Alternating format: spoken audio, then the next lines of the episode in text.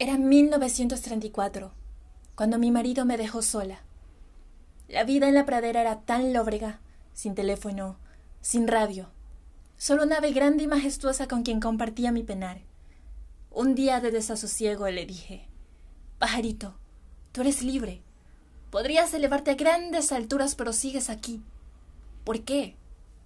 Y por lo visto mi cuestionamiento le afectó, porque esa misma tarde el pájaro se marchó, al igual que mi espíritu.